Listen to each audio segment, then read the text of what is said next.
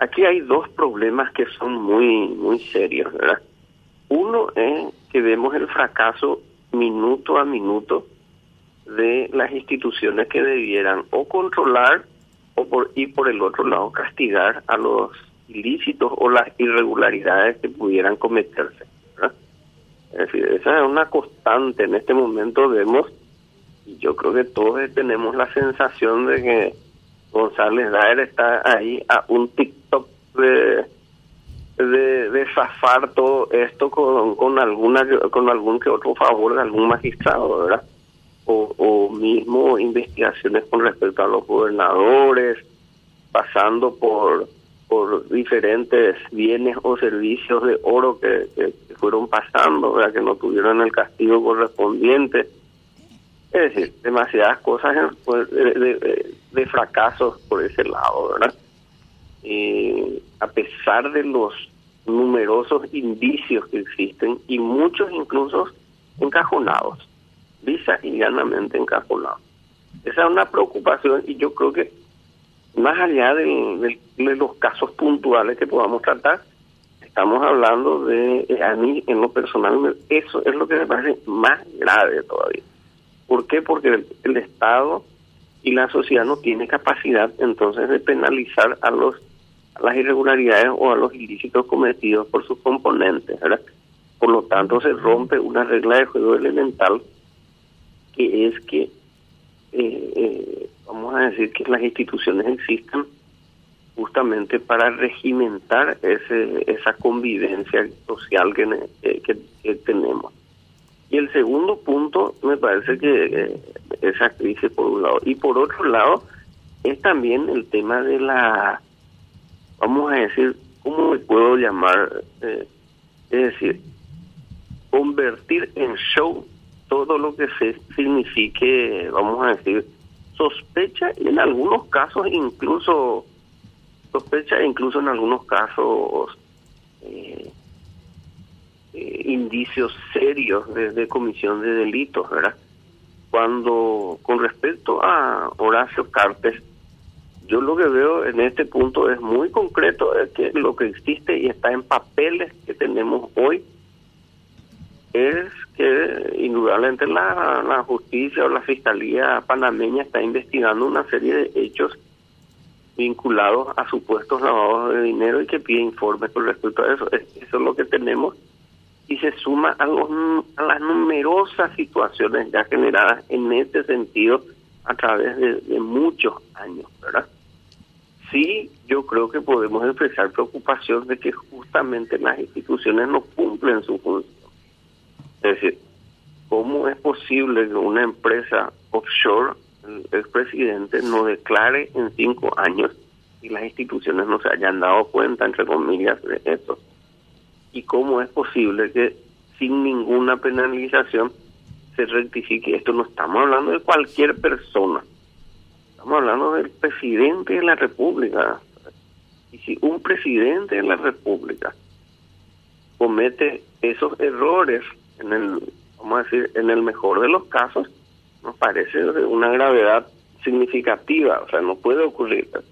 Para eso existe esto que es la declaración jurada de bienes, etcétera. Y bueno, el, sí, con respecto al expresidente, nosotros tenemos una posición política crítica, el modelo de gobierno de él, el, el modelo de acumulación económica para determinados sectores, la poca claridad con respecto a una serie de situaciones denunciadas internacionalmente, como el contrabando de cigarrillos, como, como sus vinculaciones con el Banco Baza, que ahora pareciera que hay indicios más claros con respecto al préstamo, entre comillas, que él le otorga a la hermana Sara Cartes, a su enriquecimiento, no estamos hablando, en sus cinco años subió 300 millones de dólares de acumulación. 300 millones de dólares. esas son todas preguntas sin respuesta. ¿Pudiera tener el expresidente respuestas eh, satisfactorias? Pudiera tener, pudiera tener. Ahora, ¿cuáles son las instituciones que debieran decirnos esto está mal o esta respuesta es adecuada y, y jurídicamente está en ley? Y ahí tropezamos con el primer punto, con el fracaso que hacía referencia. Esa respuesta que ustedes están exigiendo y que las instituciones encargadas de dárselas no lo hacen, usted decía que es por incapacidad, negligencia, complicidad o sencillamente reciben órdenes de no darlas a conocer. Yo estimo que hay un alto grado de complicidad, un alto grado de complicidad. Te doy un ejemplo, o sea, en aquella investigación del caso Mesa que ya todo el mundo ya se olvidó, yo mismo ya me olvidé de eso, ¿verdad? Porque quedó, como dice la gente, en el y quedó esa investigación.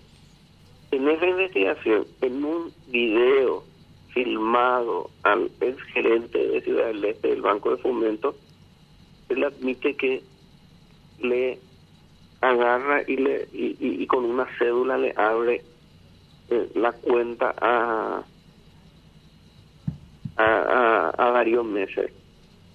Y por el otro lado, el presidente en aquel entonces, actual ministro de Vivienda, el ministro Pereira, siendo gerente, no tuvo capacidad en cinco años de controlar eso en su institución, que es el Banco Nacional de Fomento. ¿Hay alguna investigación? No. ¿Hay alguna imputación? No. ¿Hay algún proceso en curso? No. Eso está en el cajón de la fiscal general del Estado. Y así muchas otras cosas. Entonces, llega un momento en que el fracaso institucional pone en el escenario, y eso es lo peligroso, que la única forma de resolución es con una fractura. A su criterio, ¿cuál es la institución? violentos en algún momento que ninguno queremos. Por eso apostamos a la democracia. A su criterio, ¿cuál sería la institución que más apaña a que esto no se, no se esclarezca, senador? Y yo creo que en primer lugar para, para el castigo, eh, creo que la Fiscalía y el Poder Judicial, mira, creo que no, demasiadas instituciones no, no escapan a todo esto, pero si vamos a establecer algún rango de responsabilidades, indudablemente los castigos que debieran ser promovidos por la Fiscalía y, y, por el Poder Judicial, no estamos teniendo las respuestas correspondientes. Con respecto al tema del monitoreo, control y corrección de irregularidades y o eventualmente detección de, delitos. Y bueno, yo creo que la superintendencia de bancos es un fracaso con respecto a eso.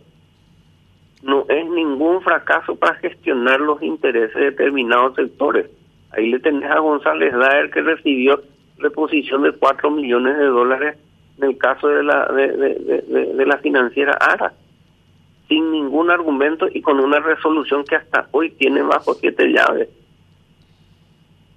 Que dicho sea de paso, te cuento que pedimos informes amparados en una ley donde donde ellos no pueden cerrar eso y el secreto bancario ante un pedido del Congreso no puede ser desestimado. De modo que estamos pidiendo ese, ese, ese, esa resolución del Banco Central por la cual se le pagó a González dar 4 millones de dólares cuando la, la, la financiera ARA quebró. Porque fue absolutamente ilegal. Lo otro, CEPRELAT.